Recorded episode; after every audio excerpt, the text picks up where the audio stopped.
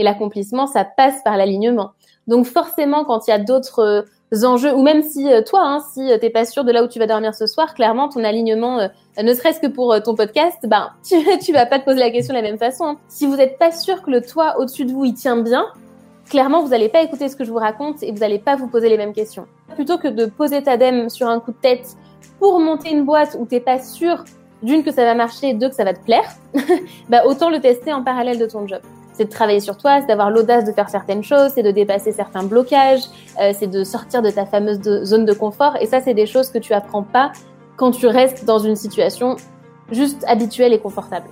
Quand tu attends que les, les étoiles soient alignées et que toutes les conditions soient prêtes, tous les feux sont ouverts pour y aller, c'est mort. Seulement 20% de nos actions mènent à 80% de nos résultats. Je suis Gérald Faure, business advisor et investisseur. Chaque semaine dans ce podcast, j'accueille des personnalités aux résultats hors du commun. À travers ces interviews, je recherche les plus gros effets de levier qu'ils ont pu appliquer à leur business et à leur carrière. Que ce soit sur un plan personnel ou sur un plan professionnel, nos invités reviennent sur les raccourcis qu'ils ont pris pour scaler leur vie. Et je suis sûr que vous allez adorer. Salut Charlotte. Salut Gérald. Ça va? Ça va très bien et toi? Bon, mais ça va, nickel, super. Merci, euh, merci d'avoir accepté l'invitation. Écoute, avec grand plaisir. Merci de m'avoir invité. Bon, super. Est-ce que tu peux, est-ce que tu peux nous, nous recontextualiser pour ceux qui ne te connaissent pas, expliquer un petit peu ce que, ce que tu fais Écoute, avec plaisir. Donc moi, je suis la fondatrice de Postadem. Et donc Postadem, je le présente comme le, repère secret des futurs démissionnaires. C'est vraiment un univers qui est dédié aux personnes qui ont envie de changer de voie, euh, que ce soit de quitter leur job, de changer de boîte, peu importe le, le projet au final. Et donc, je les accompagne pour trouver l'inspiration pour ça et passer à l'action. Voilà, en résumé, ce que je fais aujourd'hui. Très bien. Et, les personnes que tu accompagnes, du coup, c'est euh, des gens qui sont salariés dans quel, dans quel secteur? Il y, a, il y a des grandes, des grandes catégories? T'as as vraiment tout et, euh, et en fait j'étais moi-même surprise parce qu'au début quand je me suis lancée, ça fait trois ans et demi quand on fait cet épisode, euh, je m'attendais à voir des personnes qui me ressemblaient tu vois, avoir des, euh, des personnes de type bah, voilà, consultant, chargé de RH, dans la gestion de projet, enfin un petit peu ce, ce type de poste qu'on peut avoir quand on a mon parcours. Et je m'attendais du coup à avoir des personnes qui avaient la trentaine, qui bossaient à la défense. Voilà, c'est un peu le, cliché que j'avais en tête au départ. Et en fait, pas du tout. je me suis aperçue moi-même avec surprise qu'il y avait des profils mais hyper variés. en termes d'âge, tu vois, ça peut être des personnes de 25 ans qui finissent une alternance qui leur plaît pas, comme ça peut être des personnes de 50 ans euh, qui se rendent compte que soit elles vont être licenciées, soit que ça leur convient plus et qu'elles veulent pas attendre trop longtemps. Et en fait, il y a absolument de tout. Euh, en termes de, de, postes aussi, de secteur, il y a de tout. Donc, euh, euh, très agréablement surprise par ça, parce que ça veut dire qu'il y a des personnes très différentes qui, qui se posent les bonnes questions. Et, et du, coup, du coup, tu lances Postadem suite à une expérience personnelle ou, ou, comment ça vient? C'est une opportunité? Comment, comment, ça, comment arrivé Écoute, ouais, c'est parti, euh, c'est parti de moi. Alors, il y a eu plusieurs temps en fait. Moi, déjà, j'ai bossé au départ en ressources humaines, comme je te disais. Euh, j'étais consultante en management aussi dans un gros cabinet. Et en fait, je suis passée par cette phase de euh, je manque de sens. Je sais pas pourquoi je vais au boulot le lundi, si ce n'est d'avoir mon bon salaire à la fin du mois, et parce que bah, j'étais rentrée dans une espèce de cases, une espèce de norme. Et en réalité, j'avais juste l'impression de, passer mes semaines à faire des présentations PowerPoint, des tableaux Excel. Euh, je me souviens aussi le temps que j'ai passé dans des réunions, mais qui avaient aucun sens, complètement inutile, et à faire des comptes rendus de ces réunions inutiles derrière. Donc, euh, c'était très pesant. Et en fait, c'était pas comme ça que j'avais imaginé la carrière que je voulais. Donc, il y a eu une grosse phase de remise en question euh, chez moi. Donc, ça, c'était en 2015 à peu près. Et, et je me suis rendu compte que c'était très compliqué de trouver les réponses parce qu'on n'a pas appris à savoir ce qu'on voulait faire, on n'a pas appris à se connaître, euh, on nous a mis un petit peu dans des cases en fonction de nos aptitudes à l'école et, euh, et de la voie euh, royale pour nous en fonction de ça. Et au-delà de ça, en vrai, on n'apprend pas à se connaître. Alors heureusement, je m'étais intéressée au développement personnel depuis déjà longtemps, depuis ado, donc ça m'a permis d'avoir des, des, bases, en fait, des briques pour réfléchir à mon projet. Mais c'était une grosse période de, de perdition et de quête de sens. Et donc je suis vraiment partie de ça. Je me suis cherchée moi-même pendant quelques temps. Euh, je sais pas dans quel niveau de détail tu voudras qu'on rentre, mais en tout cas dans l'idée, euh, ça a été une grosse phase de de formation, de rencontres. Euh, je prenais vraiment le temps d'échanger avec des personnes qui euh, avaient changé de voie, mais dans plein de domaines différents, et euh, de lecture et de temps avec moi-même. Tu vois, beaucoup d'écriture, beaucoup de, de, de, de temps d'introspection en fait. Et donc j'ai fait ça jusqu'à ce que je me dise que bah, il fallait vraiment que ça change, et c'est passé notamment par une une phase de burn-out en fait. Ça a été le l'élément déclencheur, vraiment le déclic, c'est quand mon corps, au-delà de mon, ma tête, tu vois, m'a dit euh, écoute, stop, juste là, t'es plus à ta place. Donc j'ai été mise, mais chaos, chaos physiquement, c'était à l'été 2016. Et là, je me suis dit, ben, ok, je pense que je vais écouter ce que me dit mon corps et, euh, et je vais quitter ce job, je vais poser madame. Et donc, je suis partie de cette réflexion-là en me disant, ok, qu'est-ce que j'aime? Il y avait le côté euh, euh, entrepreneuriat qui m'attirait, mais je pensais pas du tout avoir les épaules ou le profil pour entreprendre. pour moi, l'entrepreneur, c'était vraiment l'aventurier qui prend des risques, qui est ok pour manger des coquillettes pendant trois ans sans se payer, il n'y a pas de problème. Et je me disais, mais moi, je suis incapable de faire ça. Mais l'entrepreneuriat m'attirait, donc je me suis dit, je vais rejoindre plutôt une start-up, mais en tant que salarié. Et autant le faire dans un domaine qui me plaît, tu vois, dans l'éducation, la formation. Et donc, c'est ce que j'ai fait. J'ai cherché un job et ça allait super vite. Et j'ai pu poser madame du conseil et rejoindre ce job-là. Donc, j'ai pas posé madame pour entreprendre tout de suite. Tu vois, j'ai pas créé Postalem juste après avoir posé madame. Il y a d'abord eu cette, phase-là. Et, euh, et en fait, en start-up, moi, j'étais formatrice et euh, business développeur. Et en étant sur place, comme on était dans un incubateur, je me suis rendu compte que il y avait plein d'entrepreneurs autour de moi qui étaient en fait des humains comme moi euh, c'était pas des surhommes ou des surfemmes, tu vois, et que c'était euh, des gens qui avaient des doutes aussi, euh, qui n'avaient pas non plus toutes les compétences de la terre. Et je me suis vraiment identifiée à eux en me disant, mais attends, en fait, je suis peut-être capable de faire aussi comme eux. Donc ça a germé comme ça, tu vois, il y avait une petite graine dans ma tête, ça a germé jusqu'à ce que euh, en 2017, euh, le job dans lequel j'étais, en fait, ça s'arrête parce que mon employeur m'a proposé une rupture conventionnelle. Eux, ça devenait chaud financièrement de m'avoir euh, en tant que CDI parce que je coûtais trop cher à ce moment-là. Et moi, j'étais dans cette réflexion de vraiment me lancer à mon compte.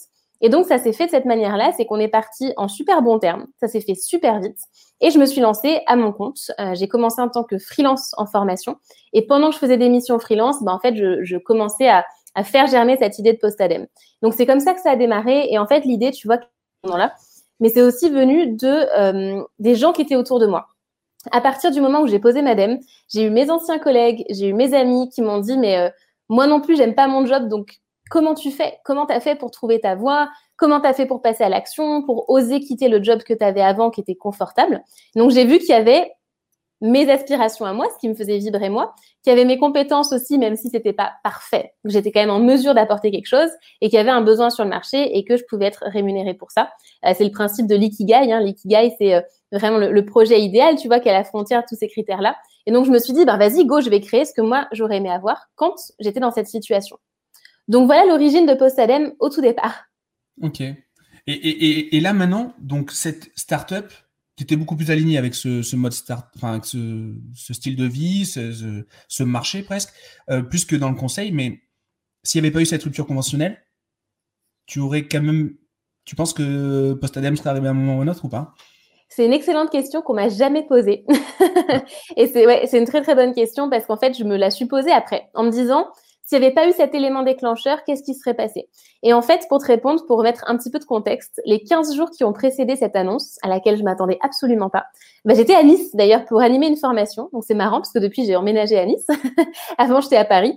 Et en fait, à Nice, je me suis dit, mais c'est quand même super chouette d'être ici et euh, de faire les choses avec mon style, euh, de, parce que j'avais champ pour faire comme je voulais ma, formation. Euh, j'étais en télétravail, enfin vraiment ma meilleure vie. Et je me suis dit, mais attends, quand même, je peux pas leur dire que je m'en vais, ça fait que quelques mois que je suis là. Tu sais quoi, je vais attendre encore six mois et dans six mois, c'est moi qui leur demanderai une rupture conventionnelle. Donc, je pense que oui, je l'aurais fait de mon côté quelques mois plus tard parce que je voulais pas les quitter trop tôt. Euh, mais après, j'aurais jamais la réponse en fait. Est-ce que euh, j'aurais eu l'audace de le faire tout de suite? Combien de temps ça m'aurait pris? J'ai pas la réponse. Par contre, je sais que j'ai quand même posé madame de mon job de consultante avant, donc je me dis, j'ai quand même eu la capacité de le faire une fois. La deuxième fois aurait été a priori plus facile. Mais écoute, euh, la question reste ouverte. Hein. Mais du, coup, tu sais, en, préparant l'épisode, je, je, voulais te poser la question y a-t-il un problème avec le marché du travail de manière, euh, d'une manière macro? En fait, je crois qu'il y a un début de réponse euh, dans le consulting, dans la startup. Dans tous les cas, tu, voulais ton indépendance. est-ce que tu le ressens Tu ressens la même chose chez tes clients? Sur le fait de vouloir quitter le mode salarié, c'est ça? Oui, soit chercher vraiment une, indépendance à tout prix, une liberté, ou est-ce que c'est plus une recherche d'alignement? J'imagine qu'il y a les deux, mais comment tu. Comment. En fait, c'est les deux. Il y a vraiment les deux. Et d'ailleurs, c'est une question qu'on nous pose parfois parce qu'on met beaucoup en avant des profils de, gens qui sont lancés dans l'entrepreneuriat. Mais en fait, c'est pas forcément la clé, c'est pas la solution mm. ultime pour trouver du sens et s'épanouir, pas du tout. En fait, ce qui se passe aussi, pourquoi les entrepreneurs sont plus mis en avant dans la reconversion, euh, c'est tout simplement parce que ils communiquent beaucoup plus facilement et ils proposent en fait de, témoigner. Euh, tu vois, nous quand on fait des, appels à témoignages pour euh, avoir des, parcours de gens qui ont changé de voie, ben, c'est 90% d'entrepreneurs parce qu'ils sont dans cette logique-là de parler de leur activité en fait. Donc du coup, il y a un biais pour cette raison-là, mais non, euh, l'entrepreneuriat, c'est pas la seule façon de le trouver. C'est vraiment de revenir à l'alignement, à qu'est-ce qui moi me fait vibrer et à quels sont mes besoins. Et en fait, on a tous des besoins différents et je sais que moi, mes besoins en tant qu'entrepreneur aujourd'hui sont pas les mêmes, peut-être que les tiens ou que d'autres personnes. Et c'est pareil quand on change de voie. Donc, c'est plus de se demander euh, de quoi moi j'ai besoin pour être bien et comment je pourrais construire cette vie professionnelle idéale pour moi, même si la perfection n'existe pas, mais quel serait l'idéal pour moi, plutôt que de se dire est-ce que je rentre dans la case salarié ou entrepreneur? Parce que le risque, c'est qu'on remet à nouveau une case, et, euh, et, toi-même, tu le sais, hein, les entrepreneurs, on a, on a tous des manières de fonctionner différentes. Tiens, tu vois, par exemple, toi, tu es dans un, un bureau, tu as tes bureaux, il me semble, je pense que là, tu y es aujourd'hui. Euh, moi, par salarié, etc. Moi, c'est, je vois, je vois pas le, truc autrement. Mm. Voilà, c'est ça, tu vois. Et moi, pour le coup, c'est pas ça aujourd'hui. Peut-être que ça le sera dans un an. Tu vois, tout est possible, mais donc il n'y a pas juste une seule manière de faire. Donc, euh, donc c'est une très bonne question et c'est juste de revenir euh, à soi. Ces histoires d'alignement, là, j'ai l'impression, alors, on a, on, a, on, a, le recul que l'on a, hein, euh, mais j'ai l'impression que c'est quand même hyper générationnel. Ça fait, je sais pas s'il y a 50 ans, les gens se posaient autant la question. Euh, et je sais pas si c'est bien ou pas bien d'ailleurs, mais je sais pas si, tu as un avis là-dessus, toi. Bah, c'est un peu la, la, pyramide de Maslow, hein, c'est que tu as les besoins de base une fois qu'ils sont comblés, euh, que tu as un toit, euh, tu sais que tu peux euh, manger, te loger, te nourrir, ben, en vrai, c'est bon, quoi. Tu passes à l'étape d'après qui est l'accomplissement. Et l'accomplissement, ça passe par l'alignement. Donc forcément, quand il y a d'autres enjeux, ou même si toi, hein, si t'es pas sûr de là où tu vas dormir ce soir, clairement, ton alignement, ne serait-ce que pour ton podcast, ben, tu, tu vas pas te poser la question de la même façon. Hein. D'ailleurs, il y a, y a un, un, vieux TED, je crois, de, de Tony Robbins, où il dit, si vous n'êtes pas sûr que le toit au-dessus de vous, il tient bien, clairement, vous n'allez pas écouter ce que je vous raconte et vous n'allez pas vous poser les mêmes questions. Donc, clairement, c'est générationnel parce qu'aujourd'hui, on a plus le loisir de se poser cette question-là. Mais ça, ça, fait écho à un truc aussi. Euh, euh, parmi les leviers que tu utilises, il y a le, side project. Peut-être que tu peux nous, expliquer euh, ce que c'est. Mais moi, je trouve que c'est hyper bien justement d'avoir toujours un projet, une muse. Hein. moi, j'aime bien le, terme de muse et je vois les conseillers en qu'on appelle ça, les, CGP, les conseillers en, euh, en gestion de patrimoine. en, patrimoine, ouais, conseillers en gestion de patrimoine, pardon. Euh, ils, nous vendent des trucs un peu compliqués et tout, mais ils devraient nous vendre en fait des muses. Pour justement, euh, je pense que ce serait le meilleur truc, ça devrait être l'asset de base dans un patrimoine personnel, c'est d'avoir une muse. Est-ce que tu peux nous expliquer le concept et, voir comment toi t'amènes le truc? T'as raison, je vais proposer à mon, à mon conseiller en gestion de patrimoine de faire un partenariat. Écoute, le, le Side Project, en tout cas, comme, comme moi j'en parle, c'est Vraiment, ce principe-là, c'est de dire plutôt que de poser ta dème sur un coup de tête pour monter une boîte où tu n'es pas sûr, d'une, que ça va marcher, et deux, que ça va te plaire, bah, autant le tester en parallèle de ton job. Donc pour moi, le side project, c'est vraiment le, truc que tu vas tester à côté, euh, voir ce que ça donne, voir justement si tu es aligné, voir le potentiel qu'il y a. Et si tu vois que ça vaut le coup de quitter ton job pour ça, alors tu le feras. Mais du coup, tu le feras en sécurité. Parce que du coup, tu peux aussi jauger le moment où c'est OK pour toi de te lancer euh, en termes de mindset, mais aussi en termes de, bah, de, finances, tout simplement. Donc après, tu as aussi euh, une autre manière de le voir. C'est pas c'est pas comme ça que moi je l'approche, mais c'est le côté plus side business, où c'est quelque chose que tu gardes à côté, qui est destiné à rester un à côté pour te ramener, par exemple, un, revenu complémentaire, etc. Mais c'est une autre approche, en fait. Moi, c'est plus une logique de test avant de, franchir le cap. OK. Euh, la, Muse et un, et un, qui documente ça euh, très bien. Euh, comme beaucoup de comme beaucoup de commentaires qu'il fait, c'est ultra pertinent. Euh, il, il, dit que c'est un c'est le meilleur aussi, c'est la meilleure école pour apprendre les skills euh, de l'entrepreneuriat. C'est de pouvoir lancer quelque chose très vite, euh, de rentable, qui a pas pour vocation de faire des millions, mais qui a pour vocation de faire peut-être des centaines voire des milliers d'euros. et je trouve ça très bien. Donc d'un point de vue, donc toi vis-à-vis -vis de la carrière, tu le vois, mais je le vois aussi moi vis-à-vis -vis des skills marketing euh, je, les, muses ont été mes, meilleurs euh, apprentissages en tout cas. De, ton, point de vue de l'évolution de carrière, la muse elle est ultra importante et le, side project est ultra important.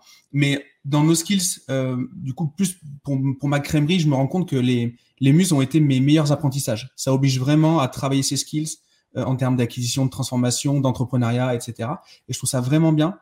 Et, euh, et si on est OK pour dire qu'une muse, c'est pas fait pour faire un million, c'est fait pour faire des centaines, voire des milliers d'euros, mais par contre, l'impact va être bien plus grand parce que c'est un impact sur la vie euh, perso, sur la tranquillité d'esprit, euh, l'éloignement, euh, enfin l'affect vis-à-vis de l'argent et vis-à-vis du projet. je trouve que ça remplit, ça remplit, ça, coche des cases bien, bien, bien supérieures à, juste le, chiffre d'affaires que ça génère en tout cas. En, tout cas, je suis, assez, aligné avec ça aussi. Ouais. Bah en fait, c'est ce qu'on dit aussi aux, membres de, de, notre programme, tu vois, c'est que ok, tu vas tester un projet, tu sais pas ce qu'il va donner. En réalité, tu sais pas quels sont les résultats à la fin. Par contre, tu sais une chose, c'est que tu vas forcément beaucoup apprendre. Tu vois, sur deux plans, sur les skills entrepreneuriales, clairement, il y a, le marketing, il y a, y a, beaucoup de choses, ne serait-ce que le fait de, lancer un projet, d'oser aller euh, euh, discuter avec des gens qui sont dans ta cible. Donc, il y a beaucoup de choses que tu apprends pour euh, ben, lancer quelque chose de viable. Et il y a aussi toutes les skills, plus soft skills, développement personnel c'est de travailler sur toi, c'est d'avoir l'audace de faire certaines choses, c'est de dépasser certains blocages, euh, c'est de sortir de ta fameuse zone de confort. Et ça, c'est des choses que tu apprends pas quand tu restes dans une situation juste habituelle et confortable. Je, te, je te dis Amen, je suis 100%, 100 d'accord avec ça. Le, quand, est-ce qu'on est forcément obligé d'avoir une passion pour pouvoir quitter son job? Comment tu vois le, comment tu vois le point?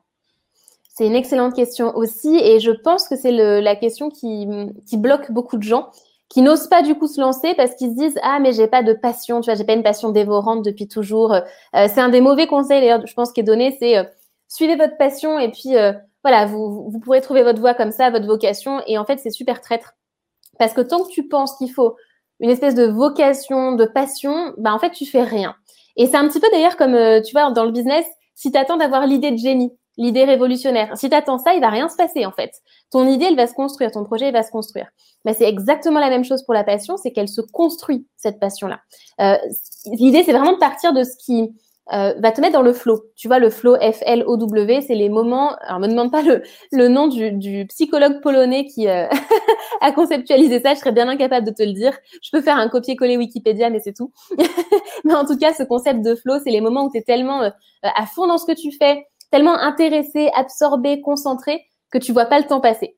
Et ça, c'est des moments super précieux qui peuvent être quand tu lis sur une thématique en particulier, même si c'est une thématique nouvelle à laquelle tu t'intéresses, par exemple, je sais pas moi, tu vas à la gare, tu vois, il y a un, il y a un point relais là, enfin c'est pas un point relais, c'est pas du tout ça, c'est pour le courrier, les relais ou les, je sais plus comment ça s'appelle, tes Les relais, Et du coup, tu, ouais, les relais, voilà. et tu prends ton magazine et t'as, c'est un sujet qui t'attire. T'es pas forcément expert, mais juste ça vient euh, vraiment titiller ta curiosité. Euh, ça peut être quand tu vas écouter euh, certains, certaines vidéos type Oussama Hamar par exemple. Ça va être quand tu fais un certain type de tâche, quand tu discutes avec certaines personnes. Et eh ben ces moments-là où tu vois pas le temps passer, c'est des moments de flow sur lesquels capitaliser. Et en fait, c'est en prenant conscience de tes moments de flow, en prenant conscience de ce qui te fait vibrer, même si c'est pas une passion encore dévorante, que tu vas construire quelque chose qui te ressemble.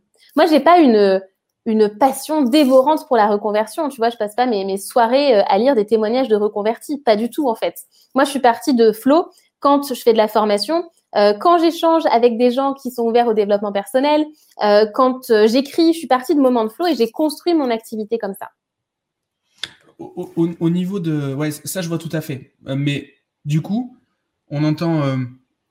moi, j'ai beaucoup de mal avec le terme de vision. mais du coup, du coup, quand on se euh, reconvertit, quand on crée des side, euh, des side projects, des muses, etc., euh, on n'a pas une vision qui est forcément, qui est forcément ultra, ultra claire. comment tu vois le, le, le, point, toi? Est-ce que justement, tu n'es pas passionné par la reconversion, mais je sais pas, tu te vois où, tu vois où dans 20 ans enfin, Comment tu réponds à ces, comment tu réponds à, à, ce point-là? Je, je, suis pas du, du tout un, un passionné de, ce terme-là, mais là, je suis obligé d'en parler parce que du coup, la reconversion, ça implique directement une remise en question de, ce concept de vision, en fait. Ouais, euh, c'est une excellente question aussi. Et la vision, moi, j'ai du mal aussi avec la vision. Hein. Je te cache pas qu'au-delà de 5 ans, euh, déjà 3 ans, c'est le flou intersidéral euh, quand je rentre vraiment dans le détail. Donc, moi, ma vision, ça va pas forcément être le comment, à quoi je veux que ça ressemble, etc., mais plus comment j'ai envie de me sentir. Tu vois, c'est vraiment une question d'émotion. Et par exemple, je sais que le fait de me sentir libre, euh, le fait de me sentir entourée de personnes où je passe euh, des bons moments et les discussions sont intéressantes, ça, c'est des points clés pour moi, ça fait partie de ma vision. Et du coup, quand euh, on est dans cette phase de construction d'un projet, la vision, moi, je sais que je partage des, outils, des exercices pour réfléchir à sa vision. Il y a des personnes à qui ça va parler, d'autres, ça va pas leur parler. Il y a des personnes où la vision, le fait d'avoir quelque chose d'hyper clair, ça va être un driver et grâce à ça, elles vont définir le projet. D'autres, ça va être l'inverse, ça va juste les embrouiller et les stresser. Donc là aussi, c'est vraiment propre à chacun. Moi, j'avais une vision, euh, on va dire, à moyen terme hein, quand j'ai réfléchi à, ce que je voulais faire. Et il y a des choses qui se sont réalisées, donc ça prouve que la vision était utile, tu vois, sur le côté formation, communauté, etc. Il y a d'autres choses qui ne se sont pas réalisées dans la vision que j'avais et c'est OK. Exemple, en date, vraiment, c'est le sujet du moment, c'est que j'ai mon livre qui sort la semaine prochaine.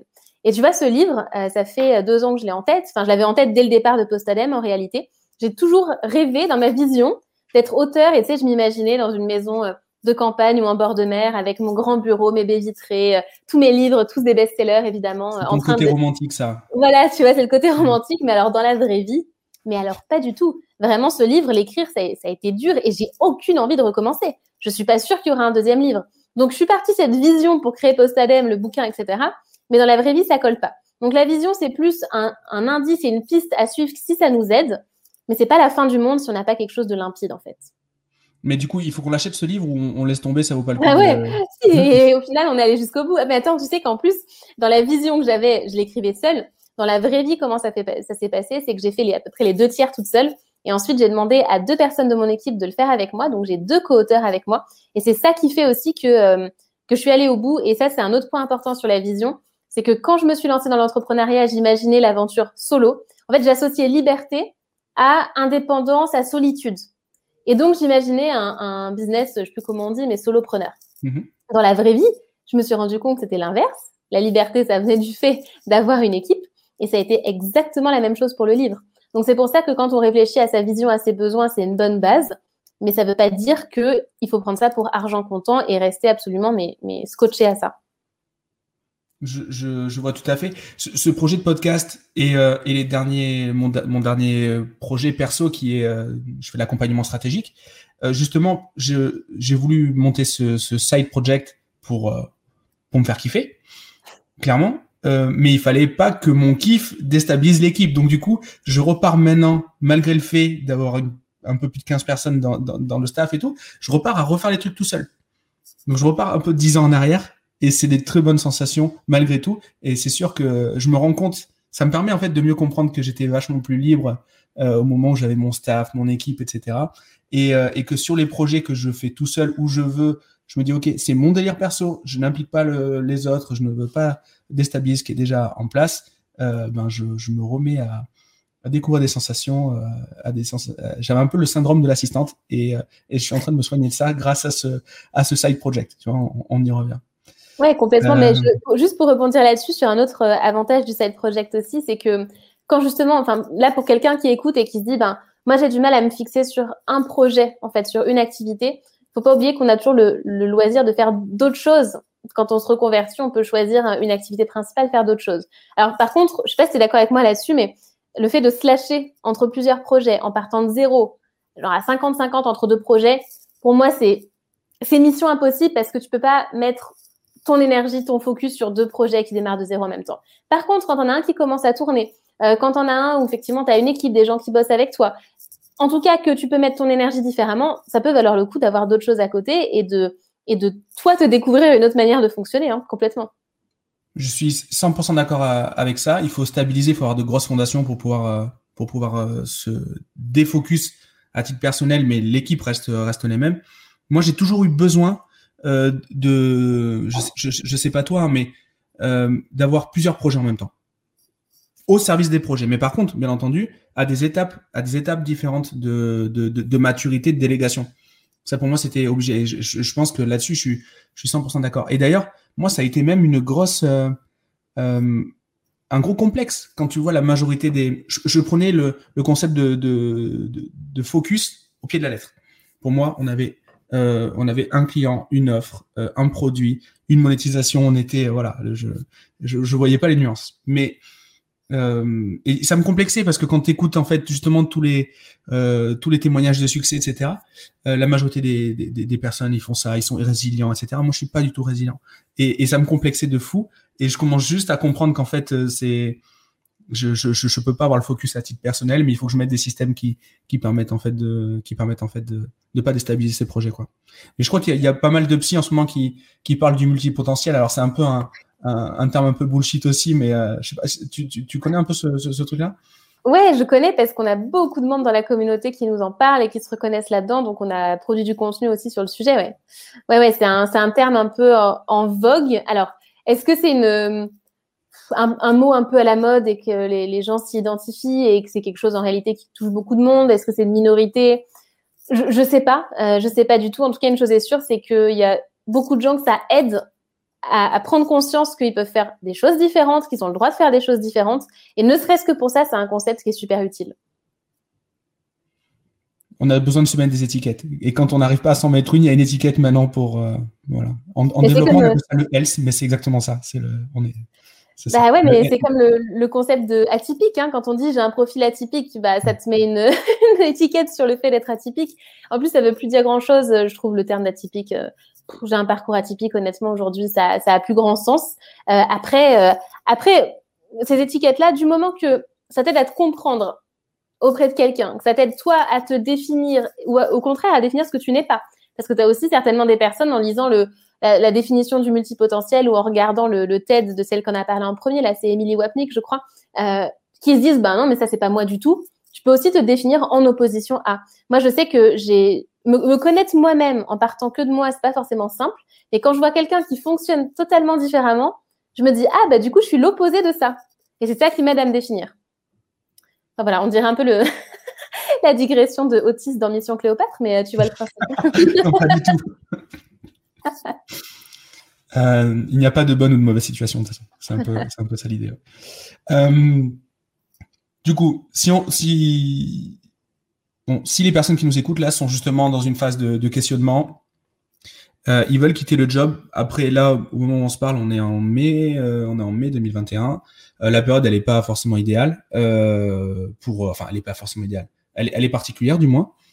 Et donc, du coup, ma question, est-ce que, est-ce que ces périodes de crise, questionnement, remaniement dans la boîte, potentiellement des plans sociaux, des trucs comme ça, est-ce que c'est le moment de se lancer ou au contraire, euh, au contraire, euh, la conjoncture doit, doit, doit euh, doit être une variable à prendre en compte? Bah, En fait, sur la situation qu'on vit aujourd'hui, je pense qu'il y a un impact très pragmatique sur effectivement des licenciements, sur le fait que le marché de l'emploi c'est d'être plus compliqué aujourd'hui, mais il y a aussi un impact euh, au niveau un peu euh, énergie collective et émotionnelle où en fait si on commence par cet impact-là, le fait que tout soit changé, le fait qu'on ait une incertitude sur l'avenir, sur le fait que on se rend compte que notre manière de fonctionner, elle peut, elle peut s'arrêter, elle peut changer du jour au lendemain, c'est une prise de conscience. Et je sais que depuis le début de, de cette crise-là, on a beaucoup de gens qui nous disent, ben, avec ce qui se passe, le télétravail, les questionnements que ça génère, etc., ben, je me suis rendu compte que j'étais pas à ma place. Je me rends compte que c'est le moment de faire changer les choses. Euh, ça génère aussi beaucoup d'inquiétude et donc de manque de sens. Donc, il y a beaucoup de gens qui ont envie de trouver du sens, du coup, dans leur vie professionnelle. Parce que quand tout le reste est coupé, que t'as pas, t'as moins de vie sociale, t'as moins d'activité, tu te rends compte que ton travail, c'est quand même une grosse partie de ta vie, autant y être bien.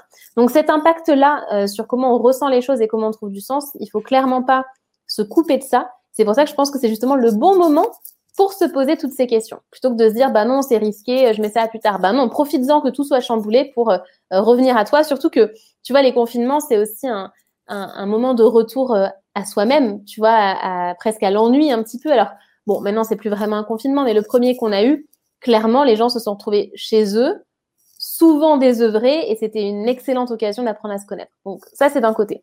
De l'autre, par rapport à la situation euh, bah, objective sur le marché du travail, on a des témoignages de personnes qui ont trouvé un nouvel emploi depuis un an, même en pleine crise, parce que forcément, quand il y a une crise, il y a euh, des destructions, mais il y a de la création. Il y a forcément des opportunités. Et je pense que justement, c'est euh, un, bon moment pour aiguiser sa curiosité et sa capacité à détecter des opportunités parce qu'il y en a nécessairement.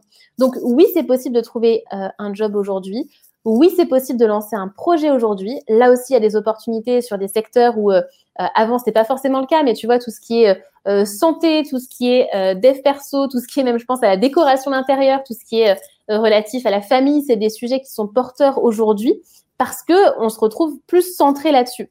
Donc c'est plus de se questionner sur les opportunités et du coup de se dire ben comment je peux passer à l'action sans prendre de risques majeurs? Parce qu'effectivement qui dit incertitude dit qu'il y a un risque. Donc c'est là que le principe d'ailleurs du side project il est utile. Donc oui, c'est le moment à partir du, de la condition où tu fais les choses proprement pour pas te mettre dans une situation difficile, pour pas te rajouter d'angoisse parce que je pense que pour beaucoup c'est une une période qui est assez euh, angoissante, surtout si tu as le malheur d'allumer une télévision ou des infos. Euh, donc autant pas se rajouter une couche de stress, mais faire les choses de manière très sécuritaire, mais le faire quoi. Donc euh, donc ouais, en, conclusion, ouais c'est le moment, mais pas n'importe comment. Je, je sais pas si tu as les mêmes potes que moi, mais euh, alors je critique pas mes potes, enfin je vais le faire un peu, mais voilà. Je vois l'entrepreneuriat comme euh, une sorte d'investissement. Et mes potes qui sont, qui ont tendance à dire, euh, j'attends demain pour prendre une décision, j'attends de voir, c'est aussi ceux qui disent, j'aurais dû acheter du Bitcoin à l'époque. Tu vois ce que je veux dire? Ceux qui n'acceptent pas en fait que aujourd'hui on n'a pas moins d'informations que ce qu'on aura demain parce qu'en fait il y aura toujours un demain à demain en fait. Et, euh, et ce truc là, euh, alors je sais pas si, si on rentre dans le cas de la procrastination, mais mais c'est euh, c'est pas forcément une peur, je sais pas, c'est un manque de un manque de repères, mais à certains moments en fait on ne on, ne sait pas euh, on ne sait pas si le projet euh, bah, si le projet sera viable demain parce qu'on ne sait pas de quoi demain sera fait. Et donc euh, et donc pour ça il y a le concept de, MVP vraiment de, de prototypage. Et moi je, je, je, pousse tout le monde à, à lancer des prototypes de, de, business parce que vaut mieux euh, passer une heure avec, euh, une heure sur son projet par jour pendant un certain temps voir qui voir qui se plante mais comprendre pourquoi il s'est planté que plutôt rien lancer et n'avoir aucune data euh, si on attend, c'est pour avoir plus de data. Et si on est patient d'en avoir plus tard, il faut pas attendre. Euh, Là-dessus, je suis assez euh, euh, et je le vois dans un accompagnement stratégique, c'est un vrai, vrai, vrai sujet.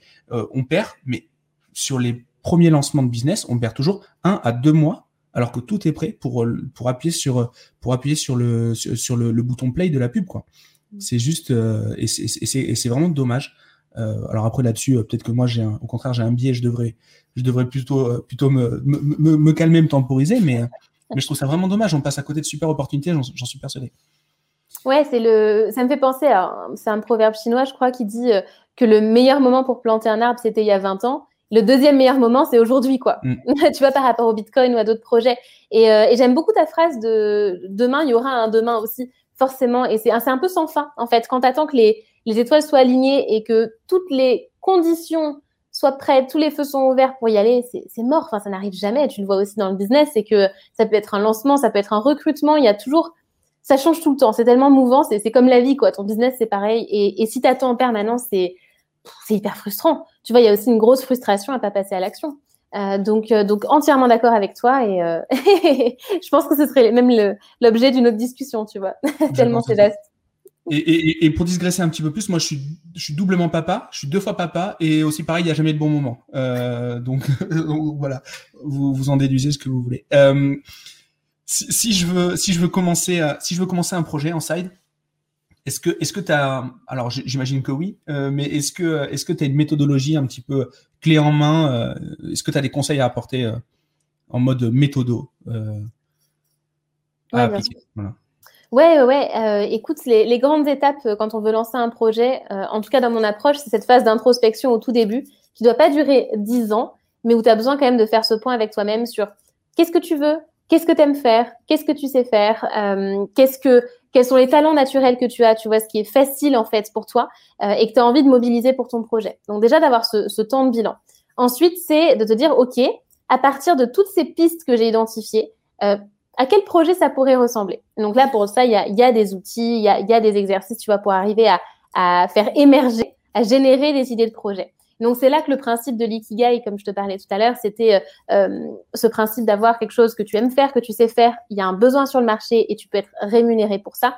Donc de trouver des projets qui correspondent à ces quatre critères-là.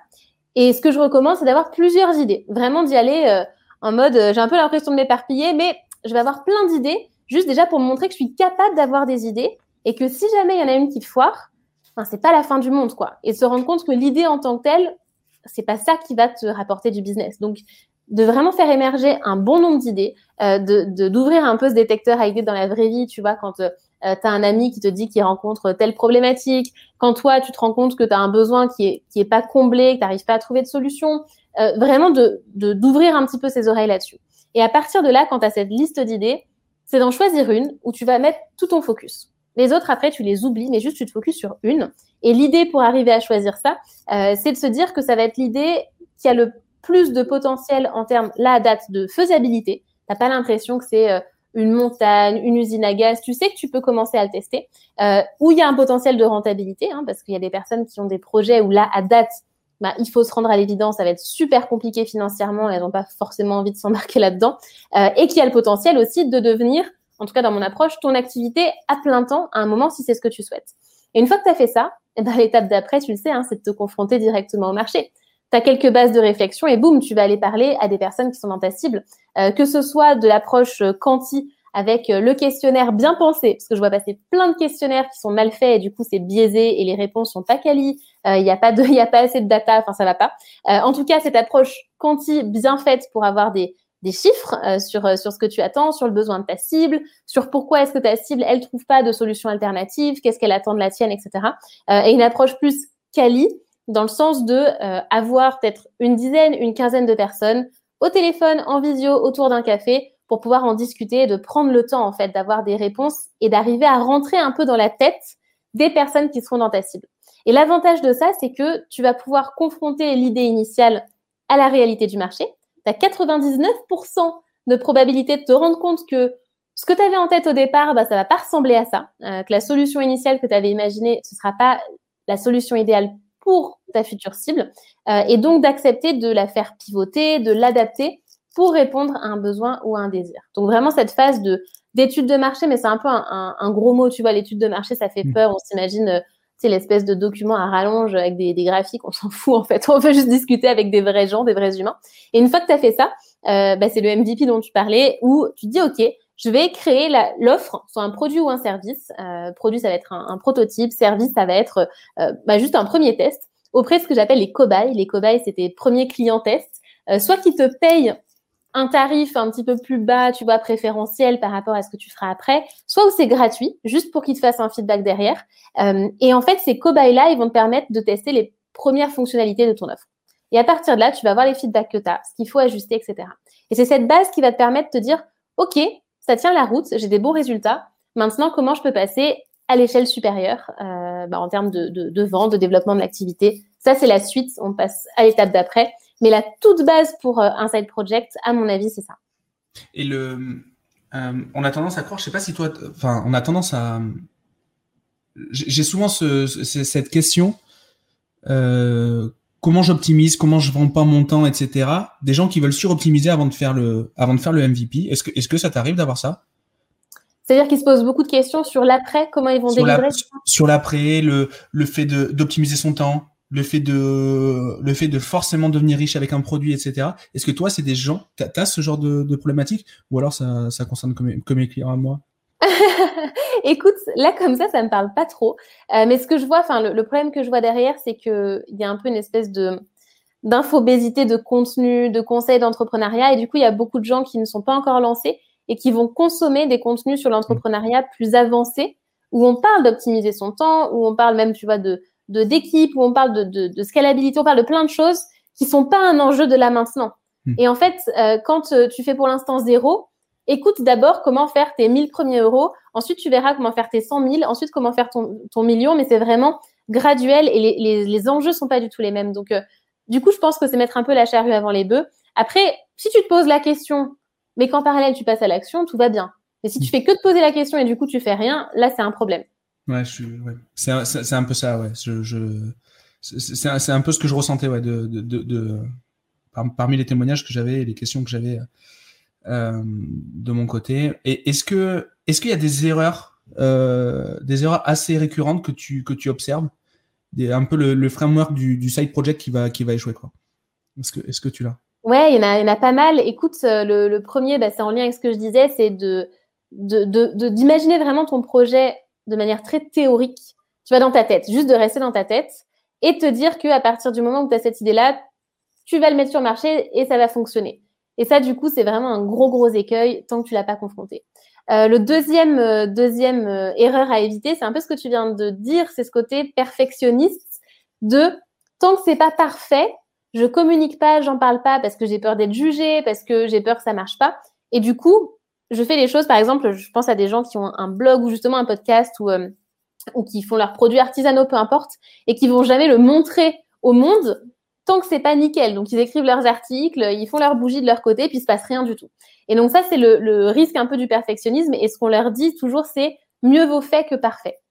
Parce que c'est que comme ça que tu auras des retours et que tu vas progresser en fait.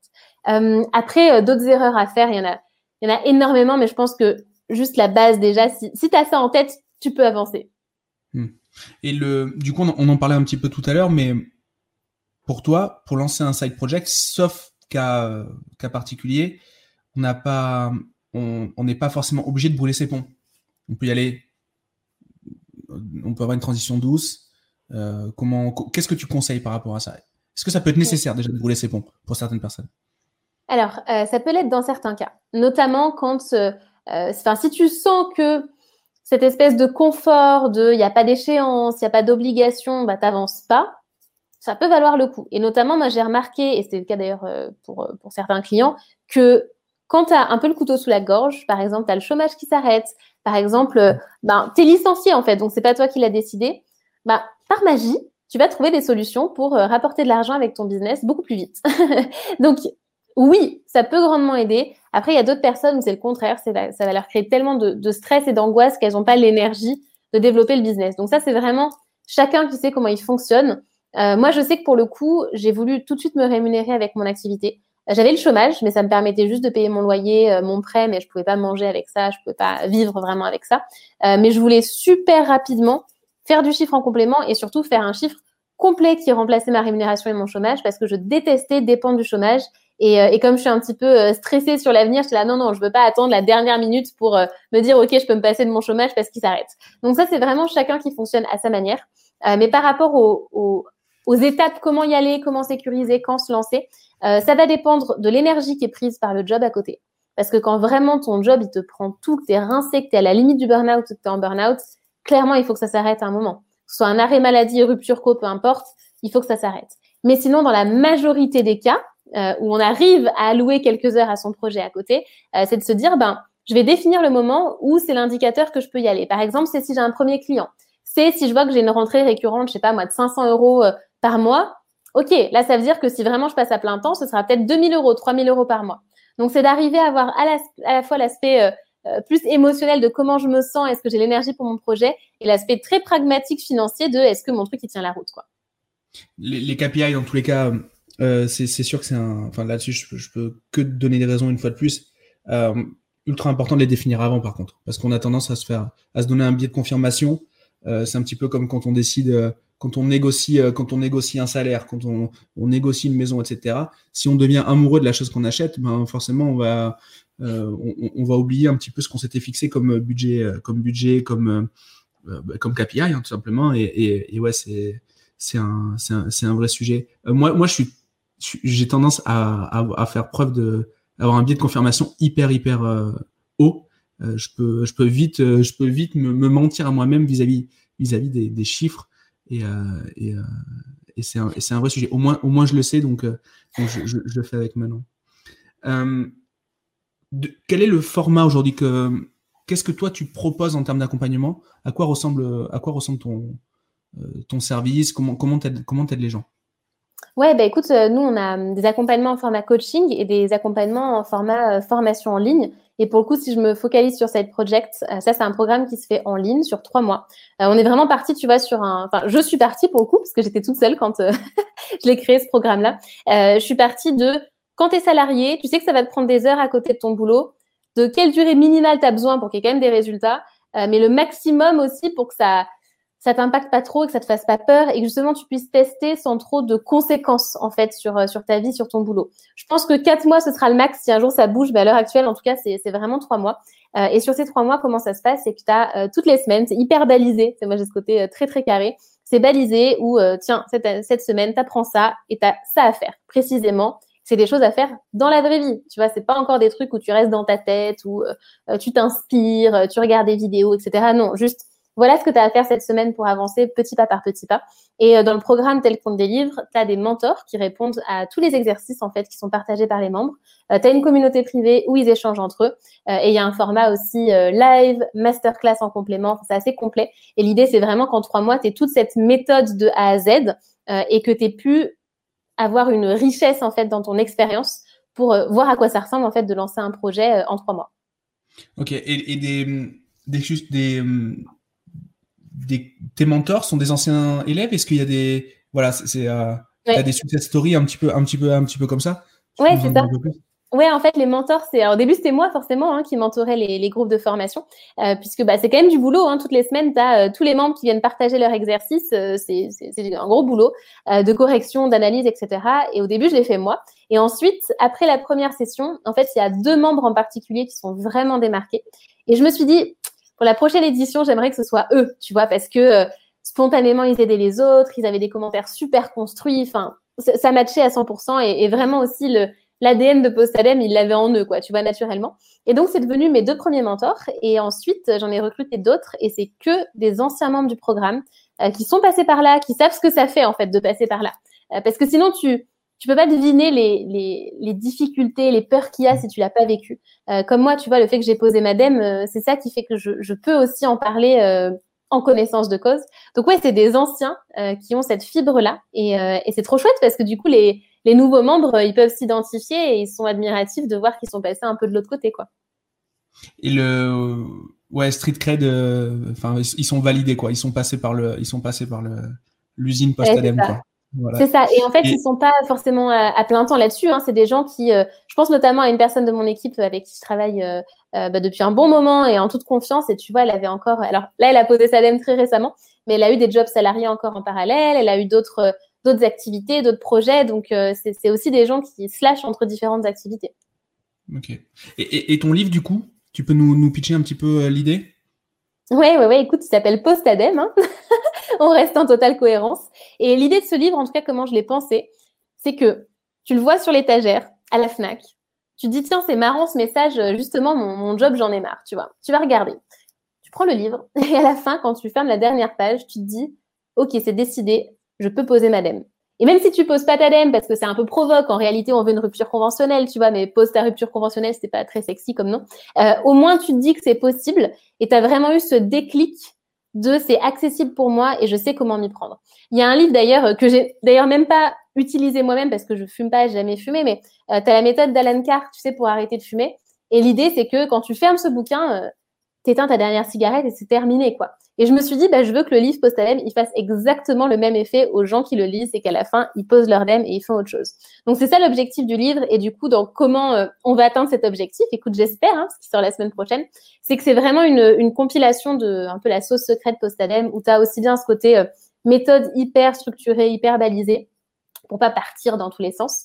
Euh, tu as le côté aussi très euh, concret, pratique, avec euh, des exercices, des réflexions, en mode c'est ça que tu dois faire, c'est ça la question à te poser.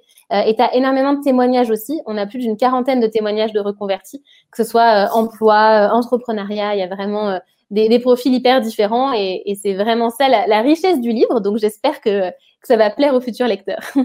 ouais, super, mais j'ai pas de doute. Le... Du coup, tu sais pas où tu seras dans 20 ans, mais la prochaine étape après le bouquin, c'est quoi? C'est toi qui l'as la prochaine étape après le livre. Déjà, c'est pas de réécrire un livre, ça c'est clair. Euh, c'est plus de, de, capitaliser en fait sur les fruits de ce livre, parce que euh, bah, parce que mine de rien, il y a comme un peu la toute la première partie de Postalem qui est faite, tu vois. Le livre, je le vois vraiment comme un accomplissement de euh, j'ai vraiment conçu une méthode, un mouvement, et ça se concrétise dans ce livre. Et du coup, la, presse, c'est vraiment de faire ça mais fois 10 en fait. C'est toucher 10 fois plus de monde c'est de faire x10 sur euh, l'entreprise et, euh, et, que le mouvement il prenne une vraie ampleur en fait. Donc c'est euh, pas forcément dans la manière de faire, ça va être différent, mais c'est dans le, dans le volume que ça va représenter. C'est ambitieux, c'est bien. Si, est-ce, que, est-ce qu'au quotidien, à titre perso, à titre pro, est-ce que tu as vraiment une sorte de mentor ou un personnage qui t'inspire plus qu'un autre? Quelqu'un qui, te drive? Un alter ego, on a, on a, entendu parler il n'y a pas très longtemps tous les deux d'alter ego. Est-ce que J'étais cette question. C'est super compliqué pour moi parce que j'ai pas de, tu vois, j'ai pas une figure à laquelle je m'attache et, euh, et, en général, ce que ce que je réponds quand on discute de ça, parce que on en a discuté ensemble il y a pas longtemps effectivement, euh, et je l'ai sous les yeux, tu vois, c'est le livre de Tim Ferriss, La tribu des mentors. C'est un livre que j'adore parce qu'en fait, pour le coup, tu as tellement de, de retours différents, de perceptions différentes que ça, ça me plaît, tu vois. Et pour ceux qui connaissent pas ce livre, en fait, c'est Tim Ferriss qui a interviewé avec systématiquement les mêmes questions je sais pas s'il y a peut-être 200 interviews, je sais plus combien il y en a, mais il y en a énormément. Et ça peut être aussi bien des, euh, des acteurs que des entrepreneurs, que des scientifiques. Enfin, il y, a, vraiment de tout. Et ils interrogent de la même manière. Et tous, ils ont des réponses très différentes. Ça peut ce soit d'ailleurs le message qu'ils aimeraient euh, faire passer à la terre entière, que euh, comment ils arrivent à se défouler et aller mieux quand ils vont pas bien. Quoi. C'est vraiment des questions très variées. Et j'adore ça parce que tu te rends compte que t'identifies à juste une personne, c'est compliqué et que là, tu as une, une, variété qui te plaît. Donc tout ça pour dire que euh, j'en ai pas, mais j'ai ce livre qui me plaît beaucoup. Très bien. Et si, euh, si euh, tu, tu, pouvais maîtriser une expertise très pointue en un claquement de doigts, tu penses que ça serait, ça serait quoi? À mon avis, celle qui me plaît le plus et qui rapporterait le plus, c'est le copywriting où je suis plutôt bonne dedans, mais je suis clairement pas à un niveau de maîtrise absolue. Et euh, si j'avais cette compétence-là à fond, ce serait la folie. Donc, euh, copywriting. Mais du coup, tu, enfin, ça sera pas un claquement de doigts, mais si tu, enfin, c'est un sujet sur lequel tu vas te concentrer ou pas? Ouais, ouais, ouais, c'est déjà le cas. Je suis en train de, de chercher à progresser. Je m'entoure bien là-dessus et euh, il faut que ça bouge, ça. Voilà, parce que j'ai vraiment de, de, bonnes bases, mais je sens que tu n'es pas à 100% du potentiel. Et l'avantage du copywriting, c'est que aussi bien pour Post ça peut vraiment, je pense, faire des miracles. Et euh, si jamais je veux lancer d'autres choses plus tard, c'est le genre de compétence un peu comme la vente où quand tu l'as, hmm. en fait, tu es en sécurité. Donc, euh, donc ouais, c'est ah, en cours de progression. Ok, ok. Et du coup, euh, ben, qu'est-ce qu'on peut, qu'est-ce qu'on peut te souhaiter là pour ce pour ce bouquin? C'est quoi le, le KPI du coup, le KPI de succès? C'est que ce soit un best-seller et un best-seller, c'est au moins 10 000 exemplaires vendus. Donc, euh, écoute, on peut se retrouver au bout d'un an parce que euh, pour voir un peu les résultats, parce que quand c'est en librairie, c'est très compliqué de suivre. Et d'ailleurs, c'est un peu une frustration pour moi le livre, et c'est pour ça, je pense que euh, là, à date, au moment où je te parle, j'ai du mal à mettre toute mon énergie dedans, pas comme je le ferais pour un lancement de programme, parce que en termes de suivi des résultats, c'est beaucoup plus flou, c'est beaucoup plus long, tu vois. Et ça, c'est un truc que je dois travailler sur moi. Je me suis rendu compte que sur un projet, si j'ai pas de résultats là maintenant, tu vois, de mesure là maintenant, j'ai du mal à me motiver. Euh, donc, euh, donc l'idée, c'est de faire 10 000, mais je le saurai pas demain. Donc, on peut en discuter euh, dans un an et je pense que c'est un bon, un bon apprentissage aussi de la patience, tu vois, ce projet. C'est noté. Où est-ce qu'on peut, où est-ce qu'on peut te retrouver? Tu as également un podcast. Tu as, plein, plein, plein d'endroits où on peut. Déjà, on va essayer de retrouver le livre. Ensuite, où est-ce qu'on peut, où est-ce qu'on peut poser sa dème? Comment ça se passe? Eh bien, partout tant que tu mets Postadem, tu me trouves. Donc, euh, postadem.com, c'est le livre, euh, le livre, le site, Lapsus, le livre, Postadem aussi, euh, le, compte Instagram, Facebook, le groupe privé Facebook, le podcast, tout s'appelle Postadem. Donc, une fois que tu tapes ça dans Google, tu trouves tout ce qu'il faut. ok, bon, ben super. Mais merci beaucoup. J'ai limite envie de, poser madame, de me redevenir salarié pour reposer madame. J'espère qu'ils vont vont pas entendre ça derrière. Mission euh, accomplie pour moi. Bon, super. Merci beaucoup. À bientôt. Merci à toi et à plus tard. Ciao, ciao.